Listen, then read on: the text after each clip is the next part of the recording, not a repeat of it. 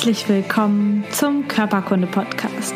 Der Podcast, der sich mit Leidenschaft um Körper und Gesundheit kümmert. Ich bin Lisa Mesters. Schön, dass du dabei bist.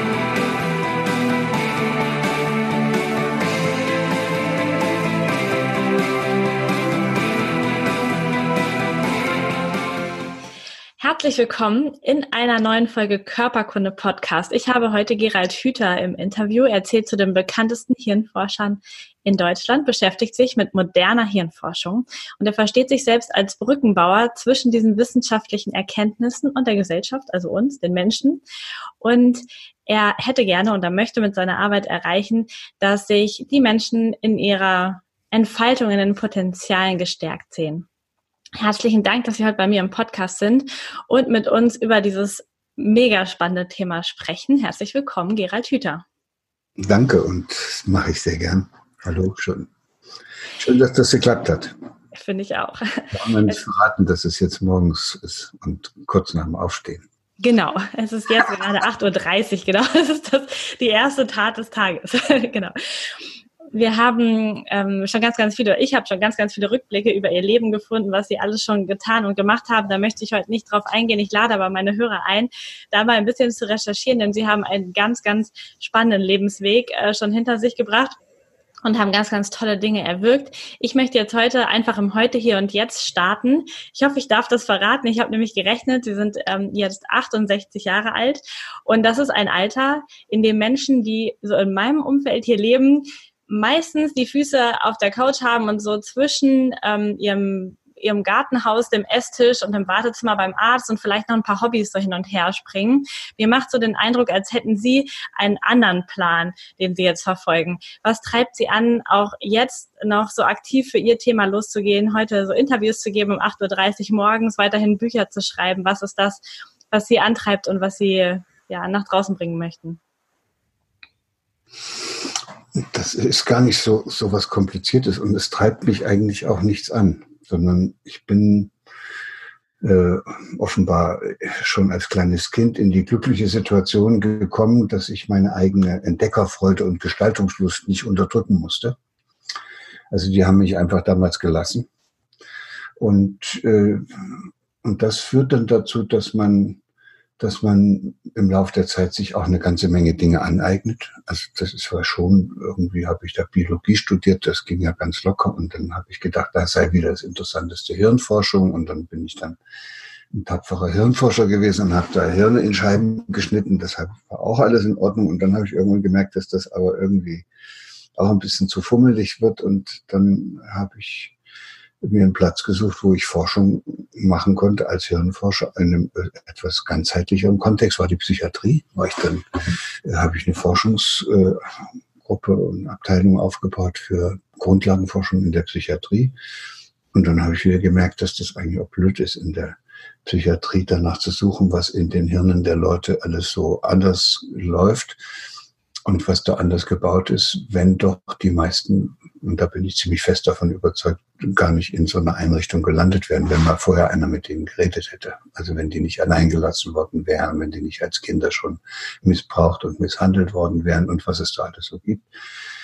Und dann habe ich gesagt, okay, dann ist das hier irgendwie eine andere Nummer. Das, dann dann wäre es doch eigentlich vernünftig, sich darum zu kümmern, dass Menschen ihr Zusammenleben ein bisschen besser hinkriegen. Und äh, dass die auch ein bisschen wieder bei sich ankommen. Auch, auch, deshalb sitzen wir ja hier zusammen, auch, auch wieder bei ihrem eigenen Körper, dass die, dass die dann nicht sich selbst sozusagen versuchen zu optimieren, nur damit sie möglichst gut in diese äh, sowieso schon sehr sonderbare Welt passen.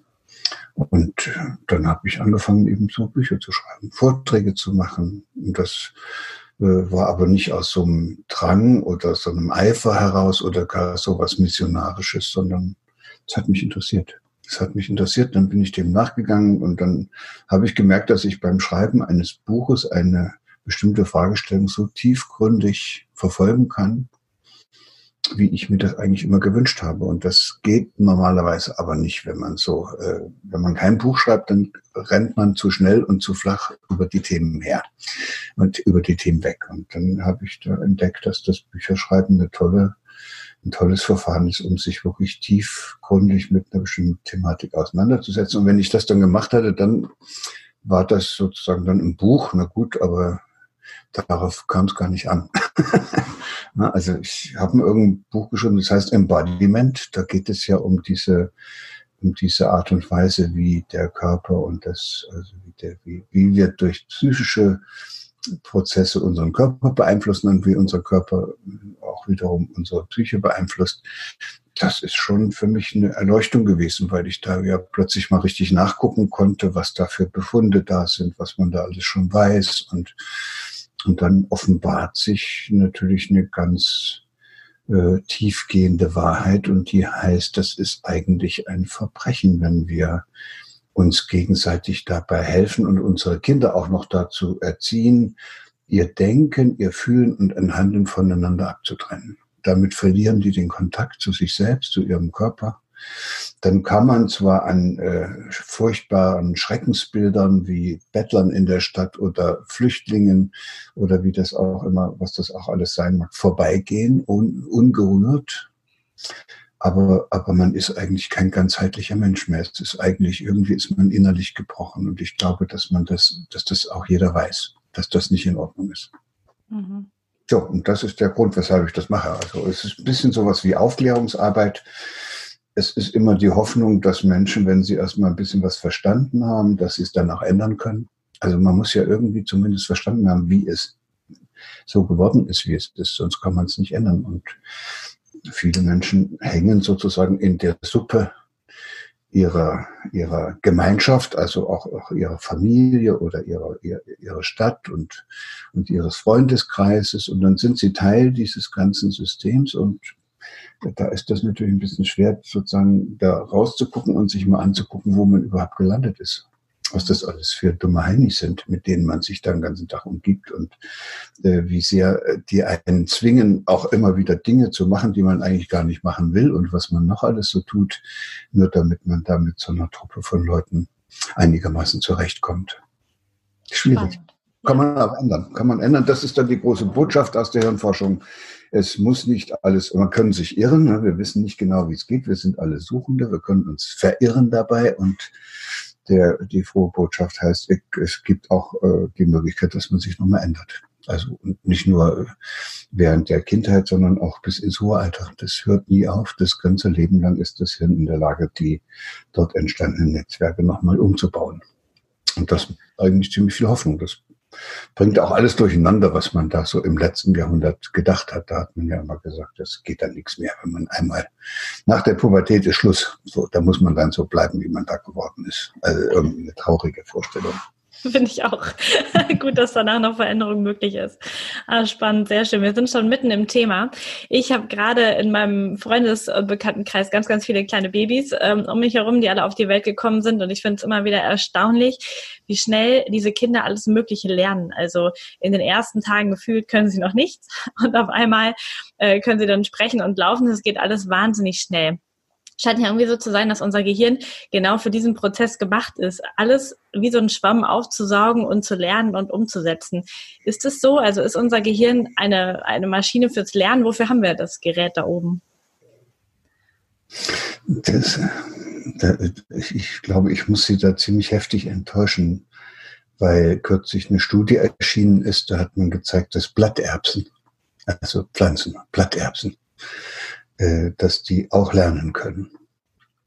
Also wenn man denen zwei Reize anbietet, Licht und ein Gebläse, normalerweise wachsen die zum Licht und wenn man das so koppelt, dass die auch merken, aha, da wo das Licht herkommt, kommt auch immer das Gebläse her, also der Wind, äh, dann kann man hinterher das, eine Situation herstellen, wo man das Licht ausmacht und nur das Gebläse anmacht, dann wachsen sie zum Gebläse. Das ist klassische Konditionierung nach Pavlov. Mhm. Da man immer gedacht, dass man Hirn zu braucht, aber geht auch bei Pflanzen. Einzeller nebenbei gesagt, die noch nicht mal andeutungsweise sowas wie ein Hirn haben, können auch was lernen. Das heißt, unser ganzer Lernbegriff ist vollkommen verkehrt. Also Lernen scheint eine, ein Grund und ein Wesensmerkmal des Lebendigen zu sein. Also deshalb kann man auch so einen schönen Satz formulieren, dass, äh, dass wenn ein Lebewesen nichts mehr lernen kann, ist es tot. Mhm. Also, und, und zum Lernen braucht man kein Gehirn. Also das Hirn ist nun eine besondere Einrichtung, die aber auch nicht zum Lernen da ist, sondern die ist im Grunde genommen dazu da, dass, dass wir nicht äh, uns gefährden und dass wir auch, dass alles im Körper so zusammenpasst und zusammen koordiniert und gesteuert wird, dass das, äh, dass das unser Überleben sichert. Das ist wieder Darwin. Es muss passen. Und, äh, und dass wir uns auch fortpflanzen können. Das darf man auch nicht vergessen. Dann sind wir wieder bei den Kindern. Also das Gehirn dient dazu, dass wir überleben und dass wir uns äh, irgendwie reproduzieren. Das heißt, auch nach unserem Ableben in Form unserer Kinder weiterleben. So. Und dass man da, dass es da ganz günstig ist, dass, dass, dass man so ein Hirn besitzt, mit dem man auch schon äh, auf ein paar Meter vorher die Gefahren sehen kann, die da auf uns zukommen und man also Fernsinne hat, die äh, Dinge wahrnehmen können, die noch nicht gleich zum Crash führen, sondern bevor es soweit ist. Und dass es auch nicht so schlecht ist, wenn man sich aus dem, was man erlebt hat und dem, was man wahrnimmt, äh, Gedanken machen kann und Vorstellungen entwickeln kann, worauf es da jetzt so ankommt, damit man sich nicht total verrennt und man am Ende in so eine Falle läuft. Das ist eigentlich eine nette Geschichte, aber das ist nicht das, das, das ist schön, dass wir das haben. Das zeichnet uns dann ja auch ein bisschen aus und verändert auch die Situation, in der wir als Menschen sind, gegenüber der Situation, die beispielsweise noch die Tiere haben, die nicht so gut lernen können wie wir. Aber äh, das Lernen ist äh, kein Privileg des Menschen, sondern das ist ein Privileg aller Lebewesen. Und jetzt kommt die furchtbare Botschaft. Und wenn man einem anderen die Freude am Lernen versaut, mhm. dann versaut man ihm auch die Lust am Leben. Und das ist etwas, was wir auch tatsächlich beobachten können. Wenn Kinder diese unbändige Freude an dem, was es da alles zu entdecken und zu gestalten gibt, äh, verlieren, weil sie äh, ja, oftmals aus dem Bedürfnis der Eltern heraus, die nun möglichst gut zu fördern, immer wieder davon abgehalten werden, etwas zu entdecken und zu gestalten, was sie gerne entdecken und gestalten würden, äh, dann müssen die ihre eigene Entdeckerfreude und Gestaltungslust unterdrücken. Das ist auch ein Lernprozess. Also die lernen dann das unter der Decke zu halten, dass es eigentlich aus ihnen raus will mit dieser Entdeckerfreude und Gestaltungslust. Und wenn man das hinreichend gut gelernt hat, dann ist man reif für diese Welt, weil dann kann einer kommen und kann sagen, jetzt wird das gelernt und dann lernt man eben das. Mhm. Das würde ich sagen, dass was in die, dieses Art, diese Art von, von Lernen, wo man etwas lernt, was andere einem vorgeben, also eigentlich auswendig lernen, das ist, das gehört gar nicht in die Rubrik von Lernen. Das ist irgend sowas wie Konditionierung, also Abrichtung, Dressur. Und das richtige Lernen ist immer spielerisches Ausprobieren, wie was geht. Und das kann man bei diesen ganz kleinen auf eine bezaubernde Weise, jede Minute kann man das bei denen beobachten, wie die aus den Dingen, die wir für bestimmte Zwecke vorgesehen haben, also immer wieder eine ganze Welt erschaffen. Küchengerät zum Beispiel. Mhm. Aha, total spannend. Das, jetzt haben Sie schon so ein bisschen angedeutet, dass der Weg, in, der, in den wir alle denken, wir lernen, also in der Schule, das, wir sind ja angeblich jedenfalls in der Schule, um etwas fürs Leben zu lernen und um dort irgendwie ähm, irgendwie klarzukommen. Ich habe ähm, unterrichte oder habe das getan, habe Kinder im Posaune- und Trompetenunterricht nachmittags unterrichtet und ich habe ganz oft so so Sprüche von denen gehört, boah Lisa, ich bin ich bin total zu doof für Mathe oder ich ich kann mir eh nichts merken. Ich muss mir das aufschreiben. Meine Mama sagt immer, ich kann mir eh nichts merken. Das sind so Sätze, die mich dann total traurig machen, weil es weil es so schade ist, weil das so wundervolle Kinder sind, die auf jeden Fall was lernen können. Und das haben Sie ja auch gerade ähm, schon angedeutet, weil der Weg anscheinend nicht der richtige ist, den wir, den wir dort gehen. Was spielt das Schulsystem da für eine Rolle und vielleicht auch die Eltern und die Erziehung und die Gesellschaft, dass Kinder diesen spielerisch, diesen spielerischen Trieb zu lernen irgendwie verlieren? Ich bin ja selbst so einer, der nichts lernen konnte. Also nicht lernen konnte schon eine ganze Menge, aber ich konnte mir nichts merken. Also ich weiß, dass ich immer in, von meiner Mutter in den Einkaufsladen geschickt worden bin und da hatte ich gesagt Butter, Zucker und Mehl und dann war ich im Laden angekommen, hatte ich vergessen. so, musste ich nach Hause und dann hat die mir von da an, ich musste noch so fünf oder so gewesen sein, hat die mir immer Zettel mitgegeben. Und seit der Zeit Und dann hatte ich über erst recht keine Veranlassung, mir das zu merken. Hatte ich einen Zettel dabei. Und deshalb habe ich eigentlich nie so richtig gut mir was merken können. Bis heute ist das so. Und ich habe die Schule eigentlich nur deshalb überstanden, weil ich dann eben, weil ich mir nichts merken konnte, äh, ein Meister geworden bin in der Anfertigung von Spickzetteln. Also ich konnte dann am Ende äh, so, so ganz komplizierte Sachverhalte wie die Photosynthese, das habe ich mir dann alles auf so einen kleinen Zettel geschrieben, der war aber immer noch zu groß, dann habe ich das nochmal extrahiert und auf einen noch kleineren Zettel geschrieben und am Ende hatte ich so einen winzigen Zettel, das konnte nur ich konnte darauf erkennen, was da drauf stand. Aber den habe ich dann auch in der Arbeit gar nicht mehr gebraucht, weil durch diese ganzen Zettelschreibereien und immer wieder das Komplizierte wieder einfacher und kürzer zusammenzufassen, dann hatte ich es am Ende sowieso schon verstanden äh, und, und konnte das auch beschreiben. Und ich glaube fast, dass diese, diese Unfähigkeit, mir etwas merken zu können, dazu geführt hat, dass ich gelernt habe, wie man komplizierte Sachen auf den Punkt bringt so dass es ein ganz kleiner Zettel wird, den man nur noch braucht, um das drauf zu schreiben. Also hat, hat, macht eigentlich nichts. Jeder Mensch ist anders. Manche können sich besser was merken, manche können das nicht so gut. Für manche äh, ist es wichtig, dass sie sich alles merken, anderen ist es irgendwie total egal. Das ist eigentlich nicht der, der Punkt, auf den das ankommt. Das, was wirklich verletzend ist, ist der Umstand, dass da irgendjemand kommt und das bewertet und sagt, das ist schlecht. Anders ist es als bei den anderen, aber schlecht ist es doch nicht. Und wenn man dann merkt, dass man, also in dieser Weise, ich nenne das immer gerne, wie ein Objekt behandelt, belehrt und sonst was wird, äh, dann ist das eine schwere Verletzung für ein Kind, also auch für einen Erwachsenen immer noch. Ne? Also von anderen wie ein Objekt äh, ange, behandelt zu werden, ist einfach furchtbar. Also das ist ja nicht nur Missbrauch und körperlich, sondern das ist ja seelisch genauso, wenn ich da belehrt, ich werde dann zum Objekt kluger Ratschläge gemacht. Ne? So toll. Und das ist alles auch gut gemeint und womöglich. Und dann werde ich noch, dann wird das noch bewertet, was ich da mache, und dann wird es, dann werde ich zum Objekt von Maßnahmen und am Ende noch von Anordnungen. Das ist alles Elend. Und wenn Kindern das auch schon passiert, also auf die Welt kommen sie da ja nicht. Sie kommen ja so auf die Welt, dass sie sich als Gestalter und Entdecker ihres eigenen Lebens so jede Minute erleben. Und, und dann kommt da jemand und sagt, das soll aber jetzt so sein. Werden sie zum Objekt und das tut weh. Das ist ein richtiger Schmerz. So, das haben wir früher auch nicht gewusst, aber das sind ja zwei Grundbedürfnisse. Das eine nach Verbundenheit und das andere nach Autonomie. Und die werden in so einer Situation, wo ich gar nicht gesehen werde, sondern wie so ein Objekt behandelt werde, beide sozusagen können beide nicht gestillt werden, die werden beide verletzt und dann können die Hirnforscher auch zeigen, dass in so einer Situation im Hirn die gleichen Netzwerke aktiviert werden, die auch dann aktiviert werden, wenn man körperliche Schmerzen hat. So, das stimmt also, dass das weh tut. Und dass das, das, das seelische Verletzungen Schmerzen verursachen.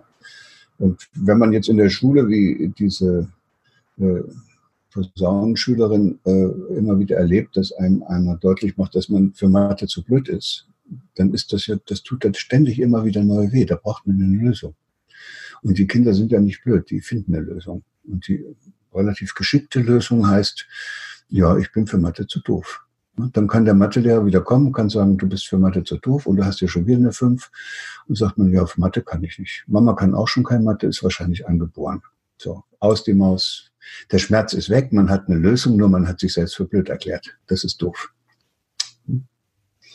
Ja, und äh, so, es ist ein interessanter Gesichtspunkt, den wir erst jetzt immer besser verstehen. Das Gehirn strukturiert sich nicht anhand der Probleme, die man hat, sondern anhand der Lösung.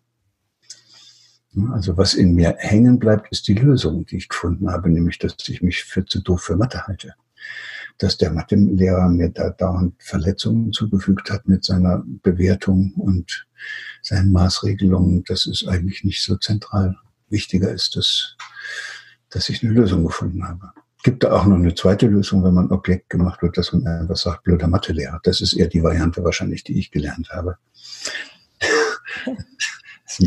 Also dann, dann, macht man den auch zum Objekt und, und dann ist es klar, dann unterhalten sich zwei, äh, sozusagen in der Objektsprache als, als ob sich zwei Autos unterhalten. Da passiert natürlich auch nichts und die lernen auch nichts mehr voneinander. Das ist der Abbruch jeder Art von, von äh, Co-Kreativität und, und gemeinsamen Entwicklungsprozessen.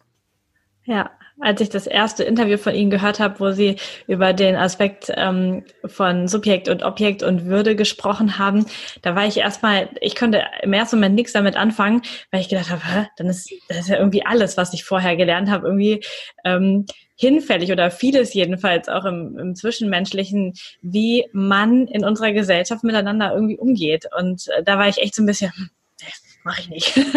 Vielleicht können Sie diese Thematik nochmal ein bisschen für meine Hörer ähm, erörtern, so ganz kurz, was es damit auf sich hat und was Sie genau damit meinen, um denen so eine kleine Brücke zu bauen, das zu verstehen, dass Sie jetzt nicht abschalten und sagen, hm, ich behandle doch meine Kinder nicht wie ein Objekt, weil die Eltern möchten das ja wahrscheinlich nicht oder möchten auch nicht ihren Partner oder sich selbst so behandeln. Wie, ähm, wie ist das gemeint und wie kann man diesen Menschen eine Brücke bauen, damit sie das verstehen und vielleicht ganz leicht in ihren Alltag integrieren können? Ja, man, man muss in der Beziehung zu einem anderen Menschen eigentlich immer darauf achten, dass man den nicht mit seinen eigenen Vorstellungen überrollt. Also über den fährt, ne, als wäre er sozusagen ein Objekt. Der ist lebendig, der hat selber eigene Vorstellungen, der möchte gesehen werden, der möchte als Subjekt sich erleben. Äh, und, und, und Subjekt ist man immer dann, wenn man, wenn man sozusagen sich als Gestalter seines eigenen Lebens erlebt. Also, und Gestalter, und Gestalter seines eigenen Lebens und bei den Kindern auch der eigenen Lernprozesse ist man ja nicht, wenn man etwas lernt, was die anderen einem vorgeben. Also deshalb habe ich das vorhin mit den Spielen äh, in den Zusammenhang mit dem Lernen gestellt, weil beim Spiel ist es das Kind, was ausprobiert, wie etwas geht und dabei lernt, was nicht geht und was geht. Da ist das Kind der Konstrukteur seines eigenen Lernprozesses. Wenn die Mama dem Kind sagt, das mit den Bauklötzen musst du so und so machen, ist das eigentlich eine, eine problematische Situation in zweifacher Hinsicht. Erstens, weil das Kind plötzlich von den Erwachsenen gesagt wird, was es zu machen hat. Das äh, beinhaltet dann so auch die, stillschweigende Kritik. Das war nicht gut genug, wie du das hier selber versucht hast. Und das ist, man macht das Kind zum Objekt seiner, seiner Besserwisserei und seiner Belehrungen und dann auch noch seiner Bewertungen. Und die meisten Kinder hören dann auf und haben keine Lust mehr auf, Bau, auf Bauklötzchen spielen. Und das ist dann die Lösung, die sie dann finden, dass sie sagen, du machst mir keinen Spaß, wenn ich das bauen soll und so gesagt kriege. So, deshalb müsste man als, als Erwachsener oder in der Begegnung mit einem anderen Menschen müsste man immer darauf achten, dass man dem den Raum nicht verengt, in dem der äh, sich selbst als Gestalter seines eigenen Lebens erleben kann. So, und der Raum wird immer dann beschränkt, wenn ich ihn sozusagen mit irgendwelchen Absichten, also für bestimmte Zwecke benutze oder ihn in einer mir gewünschten und wünschenswert erscheinenden Weise zurechtbiege, zurechtzubiegen versuche. Und das nennen wir Erziehung. Mhm. Ja, und, und das ist dann, da wird plötzlich deutlich, was das für ein blödes Wort ist. Und dann fragt man sich, wie, wie konnten wir denn auf sowas Doofes kommen, dass wir uns gegenseitig versuchen, immer zu, zu erziehen und äh, wir dann auch die Kinder dann, ja, wie der Gärtner das Spalierobst nach seinen Vorstellungen irgendwie zurechtschneiden oder jedenfalls die Bedingungen so gestalten, dass die nicht anders können, als so zu wachsen, wie wir uns das vorstellen. Und dafür gibt es dann eine ganz einfache Erklärung. Das ist ein Kennzeichen jeder hierarchischen Herrschaftsstruktur. so, die haben wir seit 10.000 Jahren, solche hierarchischen Herrschaftsstrukturen, wo einer den anderen sagt, also der König, sein Untertan, der Pfarrer seiner Gemeinde, der Bürgermeister seinen Leuten. Einer sagt anderen, was sie zu tun zu lassen haben. Und äh, und früher ist das noch sehr stark mit Unterdrückung gegangen. Also die Herrscher, die Herrschen haben diejenigen, die sie sozusagen beherrscht haben, die haben die unterdrückt und haben das durchgesetzt mit Gewalt und Unterdrückung. Das gab es auch früher in der Kindererziehung. Also haben wir genau dasselbe gemacht. Ich bin selber noch mit einem Knüppel geprügelt worden von äh, meinen Eltern. Das, dazu wurde immer der Vater ausgewählt. Mutter hat den ganzen Tag schon bedroht, dass wenn der dann nach Hause kommt, es dann die Brücke gibt. Und der arme Kerl musste das dann auch noch vollziehen. Äh, naja, äh, und, und die modernere Form von Herrschaft heißt Verführung. Das ist für die jungen Leute interessant, für die jungen Mütter. Man kann einen anderen dazu bringen, dass der so wird, wie man sich das vorstellt, entweder indem man ihn zwingt oder indem man ihn verführt, bis er dann denkt, dass er das selber will. Und so schafft man sich die beste Form, Einfluss und Macht über den anderen zu gewinnen, indem man ihn verführt. Ja, und äh, ich sitze gerade an einem Buch, da geht es um die Frage, warum oder was schenken wir unseren Kindern? Und die interessante Frage ist, warum schenken wir unseren Kindern überhaupt was? Mhm. Ist das nicht alles eine, der Versuch, sie zu verführen? Und, äh, sind die nicht die meisten Geschenke, die wir unseren Kindern bereiten, in Wirklichkeit Geschenke, die wir uns bereiten, weil wir das so gerne haben, dass die sich mal einen Augenblick lang dran freuen? Ja, und wozu verführen wir die Kinder mit so einem Geschenk? Dass sie dann glauben, dass die Kuh so aussieht wie auf dem Tablet? Ja, was sind das für sonderbare Dinge, die in diesem Spielzeug da alle an Vorstellungen geweckt werden?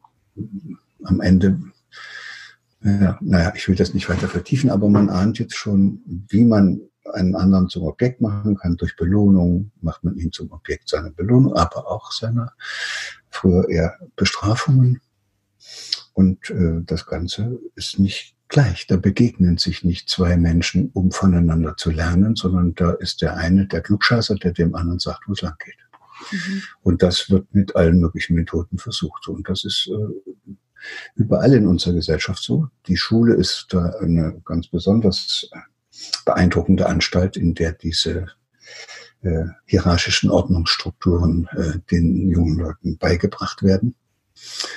Und es ist schade, weil es, es kann kein Mensch seine Talente und Begabungen entfalten, wenn der durch sowas, wenn der durch sowas durch muss, wo der dann plötzlich gar nicht mehr offen ist für die Welt, wo die ganze Freude am Entdecken und Gestalten verloren geht, weil er nur noch damit beschäftigt ist, wie er sich wehren kann und auf welche Weise er den Schmerz abstellen kann, der immer dadurch entsteht, äh, dass er da von anderen vereinnahmt wird und zum Objekt von deren Absichten, Zielen, Bewertungen, Interessen, Belehrungen, Maßnahmen und so weiter gemacht wird.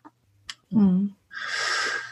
Ja, und, und so ist ja in dieser Gesellschaft dann alles in solche Gruppen eingeteilt, wo der eine den anderen benutzt, also Arbeitgeber, Arbeitnehmer, äh, Lehrer, Schüler, Eltern, Kinder, alles äh, schwierig. Und, und äh, führt dazu, dass die in uns angelegten Talente und Begabungen nicht zur Entfaltung kommen können, weil wir eigentlich ständig mit dieser Problematik beschäftigt sind, uns aus dieser Objektsituation irgendwie zu befreien oder eben auch andere zu unseren Objekten zu machen, damit wir es wieder besser haben. Also mhm. Karriere und Aufstieg und all das. Und das, äh, das ist schwierig. Das ist vielleicht eines der größten Probleme, was wir was wir äh, eigentlich schon immer haben, aber was jetzt in der heutigen Zeit erst so richtig auffällig wird. Vielleicht ist es nicht so schlimm, wenn man gehorchen muss, wenn das dazu dient, dass man den Winter übersteht, weil es nichts zu essen gibt. Also wenn Not und Elend groß sind, ist es manchmal ganz gut, wenn dann nicht jeder macht, was er will, sondern wenn das eine Struktur kriegt. Aber, äh, aber das ist ja eine der großen menschlichen Leistungen, dass wir Schritt für Schritt diese Zwänge, die uns von außen dazu gebracht haben, bestimmte Dinge zu tun und auf eine bestimmte Weise uns zu uns, uns selbst weiter zu gestalten, dass diese, dass wir fast alle diese Zwänge aufgelöst haben. Also wir können inzwischen fliegen, wir können, eigentlich könnten wir auch genug Nahrung für die Menschen herstellen. Wir, wir haben alle Möglichkeiten, die es gibt und, und versauen uns trotzdem gegenseitig das Leben. Ist schon ein bisschen sonderbar. Stimmt. Das stimmt wirklich. Also kann man ein bisschen am Verstand zweifeln, oder? Auf jeden Fall. Auf jeden Fall. Äh, ja, ähm, wenn, wenn ich jetzt mein, mein Leben als Objekt verbringe und andere Menschen auch als eins äh, tue und irgendwie mitten in dieser Gesellschaft, in dieser Spirale irgendwie drin bin und jetzt ähm, machen sie so eine Tür auf und erzählen das, ähm, dann, dann frage ich mich wahrscheinlich natürlich, wie komme ich da raus? Was ist die Lösung? Was ich mich jetzt aber auch frage, ist dieses äh, diese Art zu leben ein Grund, warum so viele Menschen so krank sind, so so innerlich äh, krank sind, vielleicht auch psychisch krank, aber auch körperlich krank sind, weil sie nicht mehr ihr Potenzial entfalten und ihr, ihr Leben selbst gestalten? Das ist ganz sicher ein Grund, ja. Das gibt keiner so gerne zu. Das tut ja auch weh, auch vor sich selbst. Wenn man da daran denkt, was, wie man sich das selbst eingeschnürt hat. Und das ist jetzt vielleicht auch der richtige Augenblick, um mal so, so ein ganz einfaches Bild gemeinsam anzuschauen, weil das ist so einleuchtend, dass man dann sagt, mein Gott, das, damit kann man ja auf einmal alles Mögliche erklären. Wir, wir haben, das ist das, was die Neurobiologie eigentlich so in die Welt gebracht hat, wir haben offenbar, wir, wir kommen zur Welt mit einem Gehirn, wo noch irrsinnig viel möglich ist. Also da sind viel mehr Vernetzungen angelegt, als man wirklich braucht. Und das ist immer mehr, also das ist reichlich, über, Überfluss sozusagen, mit dem wir da in die Welt geschickt werden. Ist auch richtig so, weil das Hirn konnte und die genetischen Programme und niemand konnte ja wissen, ob wir nun in China oder im Regenwald oder ähm, bei den Inuit oder sonst wo auf die Welt kommen, das muss immer gehen.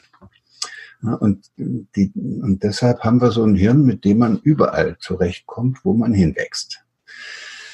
Und das darf gar nicht genetisch festgelegt werden. Das, dann würde das ja alles gar nicht gehen. Dann könnte man nur dort wachsen, wo man sozusagen optimiert ist von seinem genetischen Programm.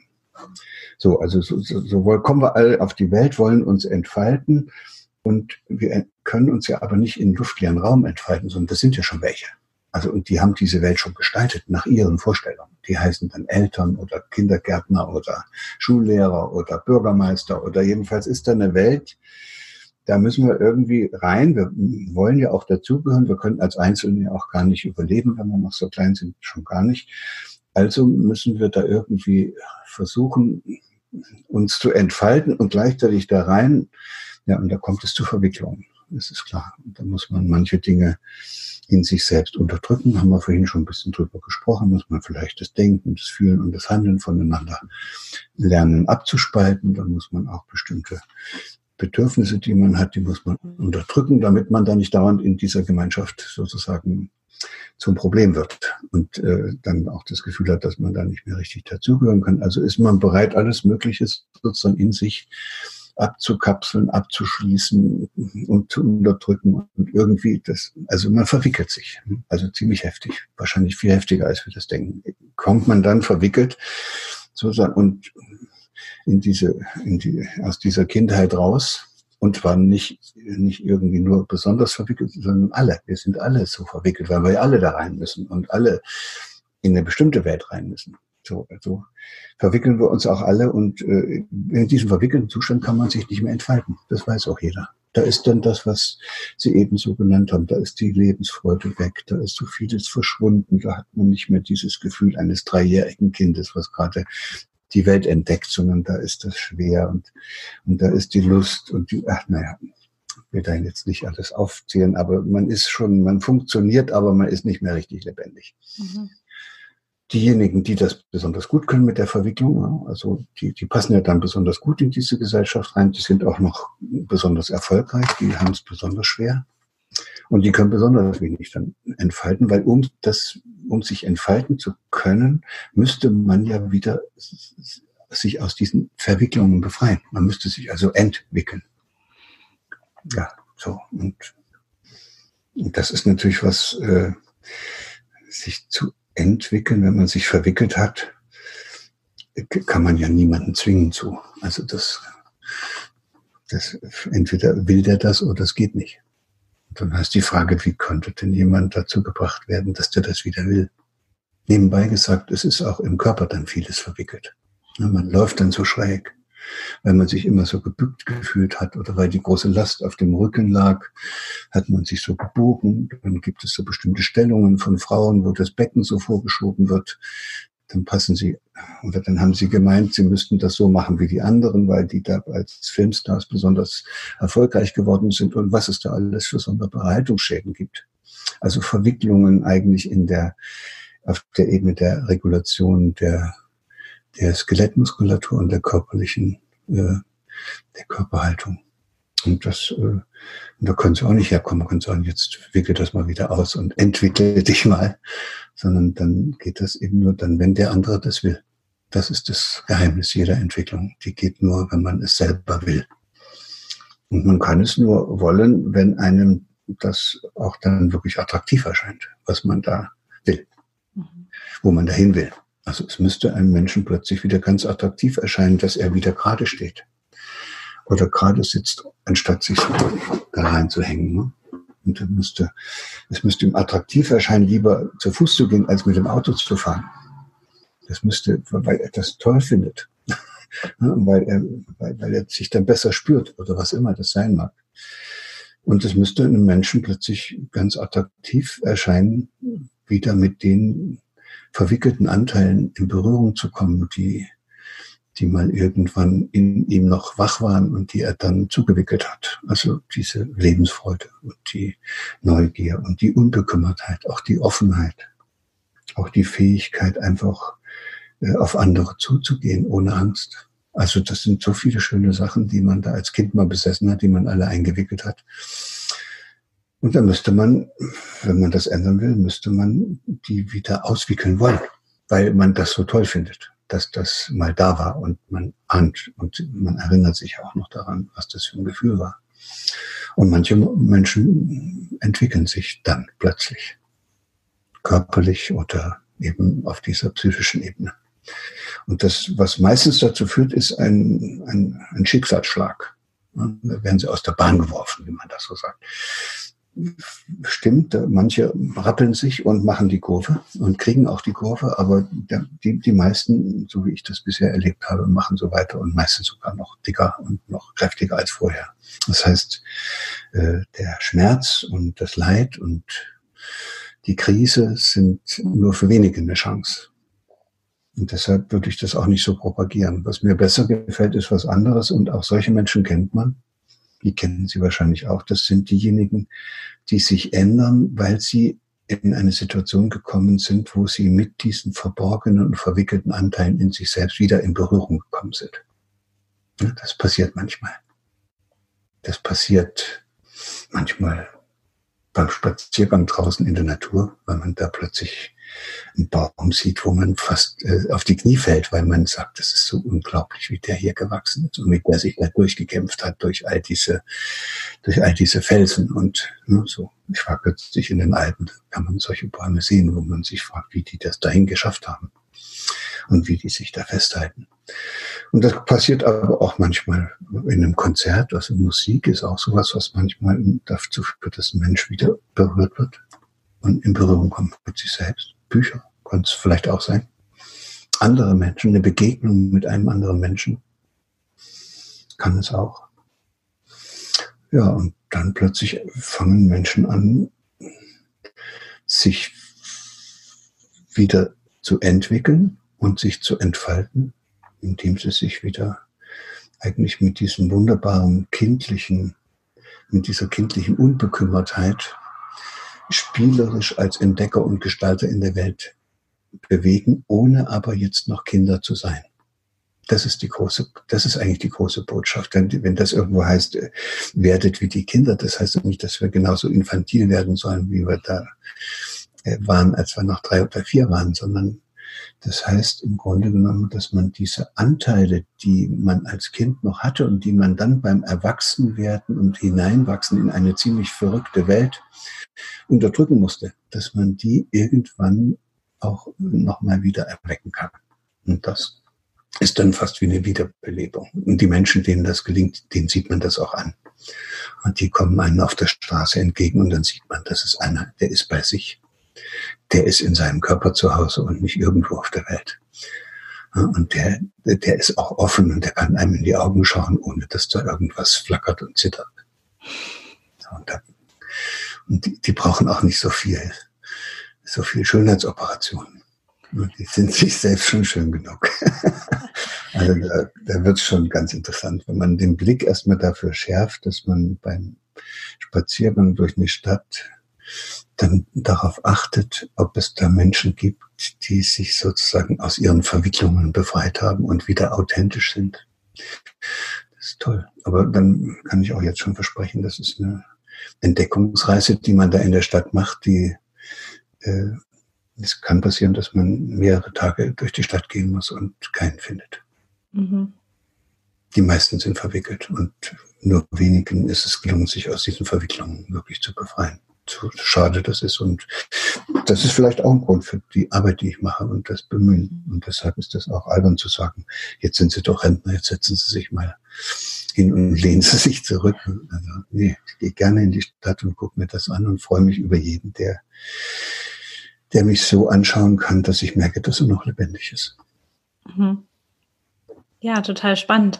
Und auch in der Erfahrung, die, die ich gerade mache, auch super spannend, je weiter man sich traut, sich zu entwickeln ähm, und da so rauszugehen, je berührbarer wird man ja auch, so wie Sie eben schon sagten, dass für den Bettler, der am Straßenrand sitzt oder für irgendwelche Nachrichten, die einen erreichen oder irgendetwas, was, was früher so, ja, ist halt so, gehe ich dran vorbei. Auf einmal wird das etwas, wo man tatsächlich berührt wird, wo ich tatsächlich berührt werde davon. Und ähm, das ist ein total schönes Gefühl und gleichzeitig aber auch so ein, so ein Gefühl von, ja, dann passe ich gar nicht so richtig rein und, und bin, bin nicht bin nicht in der Spur, wie alle anderen laufen, weil mich, mich Sachen aus der, aus meiner Bahn werfen, aus, aus meinem Funktionieren werfen, die andere überhaupt gar nicht interessieren. Ich muss jetzt mal bekannt geben, dass ich noch ungefähr fünf Minuten habe. Dann stelle ich noch eine Frage. Ja, sehr gut. Ähm, dann stelle ich noch eine Frage, die ähm, mich vorher schon erreicht hat von meiner Hörerschaft. Und zwar sprechen Sie über, über Kinder, die nicht so richtig ins System passen und die dann Diagnosen vom Arzt bekommen. Also die dann heißen Stempel ADHS oder Stempel Lernschwäche oder Lernstörung oder ähm, vielleicht sogar neumodisch Stempel Asperger Autismus. Ähm, Habe ich jetzt gehört, dass es äh, modern sein soll, das zu bekommen. Was ist mit, was ist mit diesen Kindern, was ist mit diesem System und wie können wir Eltern und Kindern helfen, da rauszukommen? Ich glaube, jetzt mal, ich bin jetzt mal ganz ehrlich, ich glaube, dass wir in einer ganz komplizierten Übergangssituation sind. Er hat Sven schon mal angedeutet, solange klar ist, wem man zu gehorchen hat, funktioniert auch das Heranwachsen. Man verwickelt sich zwar furchtbar, aber man kommt hinten durch und das passt dann auch zu den anderen. Und deshalb waren autoritäre Systeme eigentlich immer okay. Die sind dann in die Schule gegangen, wenn man denen das gesagt hat. Die haben das alles gemacht, was man dort machen sollte und haben den ganzen Scheiß auswendig gelernt und wiedergegeben. Und manche haben es besonders gut gekonnt. Die sind auch noch dann die Besten gewesen. Das ist die alte Welt. So. Und die Welt gibt's nicht mehr die ist weg jetzt. Jetzt wollen wir auf einmal, dass die Kinder das selbst entscheiden. Dass die, das erste Mal in der Weltgeschichte nehmen wir die Kinder ernst. Also, und zwar nicht nur die Eltern, sondern auch die, die Behörden und die, und die, und die einzelnen Instanzen, die da diese Bildungseinrichtungen äh, bewirtschaften. Also, also können Kinder und Jugendliche auf einmal sehr deutlich auch sagen, was ihnen gefällt, was ihnen nicht gefällt, was sie möchten, so. Und dadurch entsteht eine Situation, wo sie eigentlich in einer doppelten Weise gefangen sind. Sie sind noch nicht frei, um wirklich das entscheiden zu können. Das, weil ganz frei lassen wir sie ja nicht. Es heißt ja immer noch Schulpflicht und es wird am Ende ja doch unterrichtet und sie werden da geprüft und, und, und irgendwie auch abgerichtet. Also wir, wir, wir geben ihnen aber gleichzeitig die Illusion, dass sie freie Menschen seien, die was entscheiden können. Und das ist irgendwie eine Schweinerei das, das glaube ich, damit kommt ein Kind nicht zurecht. Das ist so, als ob es gleichzeitig geliebt und bestraft wird oder belohnt und bestraft wird für dasselbe. Das, das verwirrt die Kinder und dadurch entsteht möglicherweise im Hirn so viel Durcheinander, dass die nicht weiterkommen, dass die auf bestimmten Entwicklungsstufen irgendwie hängen bleiben und äh, und, und, und, und dann ist diese Gesellschaft so verrückt, dass dann für solche, nennen wir es mal, irgendwie Kinder, die damit nicht so gut zurechtkommen und das nicht so gut organisieren können, äh, die passen dann nicht so richtig in die Welt und äh, dann wird einfach schnell und kurz schlussartig gefolgert, die müssen krank sein. Und dann werden die zum Arzt geschickt und da ist man sie los. Und deshalb werden wir, in, solange das Problem nicht gelöst ist, dass wir im Grunde die Kinder in eine ziemlich orientierungslose Welt hineinlassen. Also wo sie gleichzeitig gängeln und ihnen sagen, was sie machen sollen, wo sie, wo sie auch ständig verführen und ihnen vorgaukeln, sie wären total frei und können alles Mögliche machen. Solange wir diese sonderbare Situation noch haben, wachsen die Kinder eigentlich in einer ganz schwierigen Lage auf. Das ist, psychisch ist das wahrscheinlich schlimmer als Hunger und Elend und, und Prügel. Weil, weil das, die wissen gar nicht, was sie machen sollen. Und dann bleiben die. Und ja, dann haben wir die Probleme. Und ich kann auch Lehrer verstehen, die sagen, mehr als drei ADHS-Jungs kann ich in meiner Klasse nicht haushalten. Und dann äh, kommen die Ärzte und sagen, wir haben aber eine Pille. Und die gibt es ja auch. Und die Pharmaindustrie freut sich. Und dann sind alle froh. Die froh, die die Pillen herstellen und verkaufen. Die Ärzte sind froh, dass sie den Eltern so gut helfen können. Die Lehrer sind froh, dass die drei Kinder endlich die Ruhe halten. Und die Eltern sind froh, dass es nicht ihre Schuld gewesen ist, dass die das hatten, sondern dass das jetzt mit einer Pille zu kurieren ist, weil es irgendwas im Hirn nicht richtig funktioniert. Ja, großartig. Wenn so viele Frösche sozusagen im Sumpf ihr Dasein fristen, dann ist es nicht so leicht, so einen Sumpf trocken zu legen. Die quaken alle und die zwar ziemlich laut. Und so geht uns das eben jetzt, dass wenn dann man versucht, einen Sumpf trocken zu legen und ADHS nicht mehr so ganz en vogue ist und man das auch nicht mehr so schick findet, dann gibt es eben die kindliche Depression oder es gibt dann eben den Autismus und so wird dann eine Krankheit nach der anderen durch die Kindergärten und die Schulen gejagt. Ja. Also das ist alles ein bisschen traurig, aber äh, wir arbeiten dran, dass es sich verändert. Auf jeden Fall, dafür sind wir ja da. Dafür haben wir auch heute gesprochen. Und dann eben, deshalb war mir das so wichtig, auch mit Ihnen zu reden. Die Voraussetzung dafür, dass man einen anderen Weg in seinem Leben findet, ist, dass man sich wieder mit seinem eigenen Körper verbindet. Diese Körperarbeit ist kein Jux, das ist keine Gymnastik, sondern das ist eine Arbeit, die dazu führt, dass man sich selbst wieder spürt. Und erst derjenige, der sich selbst und seinen eigenen Körper wieder ganz und gar äh, spüren kann, der kann sich auch mit diesem Körper verbinden und dann wird das wieder eine Einheit. Und, und dann geht vieles weg, was man vorher an, an, an Schäden und, und, und Wehchen und Leiden und Fehlentwicklungen hatte. Ja, nur weil man plötzlich wieder äh, irgendwie einen Weg gefunden hat, sich mit sich selbst zu versöhnen. Ja. Doch nett. Total schön. Ein wunderschönes Schlusswort. Vielen Dank, Herr Hüter, für dieses Gespräch heute, für die Informationen, für die Zeit und ähm, ja, einfach für alles. Ich wünsche Ihnen einen wunderschönen Tag. Alles Gute, vielen, vielen Dank. Und ähm, ja, ich hoffe, dass wir uns vielleicht irgendwann mal live sehen und ich mal einen Ihrer Vorträge besuche und dann ähm, ja nach vorne komme und sage, wir haben schon mal gesprochen. Okay. Ich freue mich, wenn das Dankeschön. mal was wird und ich habe mich gefreut, dass wir das miteinander besprechen können. Ich grüße auch nochmal diejenigen, die uns dann später zuschauen und es wird schon. Ne? Auf jeden Fall. Wir schaffen das. das machen wir. danke Alles sehr. ne? Ja, danke. Tschüss. Ja. Das war das Interview mit Gerald Hüther. Ich hoffe, es hat dir gefallen und du konntest echt viele neue Informationen daraus mitnehmen und einiges wiederholen. Ich habe mir das Interview inzwischen nochmal angehört, um auch die besten Notizen rauszuschreiben und du findest auch nochmal einen Überblick über das, was gesagt wurde, auf meiner Webseite Körperkunde. Und falls dir dieser Podcast gefällt und dir die Folgen mit den Interviewpartnern gefallen, darfst du sehr, sehr gerne diesen Podcast teilen. Du darfst Bewertungen auf iTunes machen und ähm, ja, deine Freunde, deine Bekannte auf diesen Podcast hinweisen. Damit hilfst du Körperkunden und mir am meisten, damit wir neue Hörer gewinnen und diese wertvollen Folgen auch wirklich von ganz, ganz vielen Menschen gehört werden. Ich danke dir total für deine Unterstützung und wünsche dir einen schönen Tag und natürlich vor allen Dingen Gesundheit.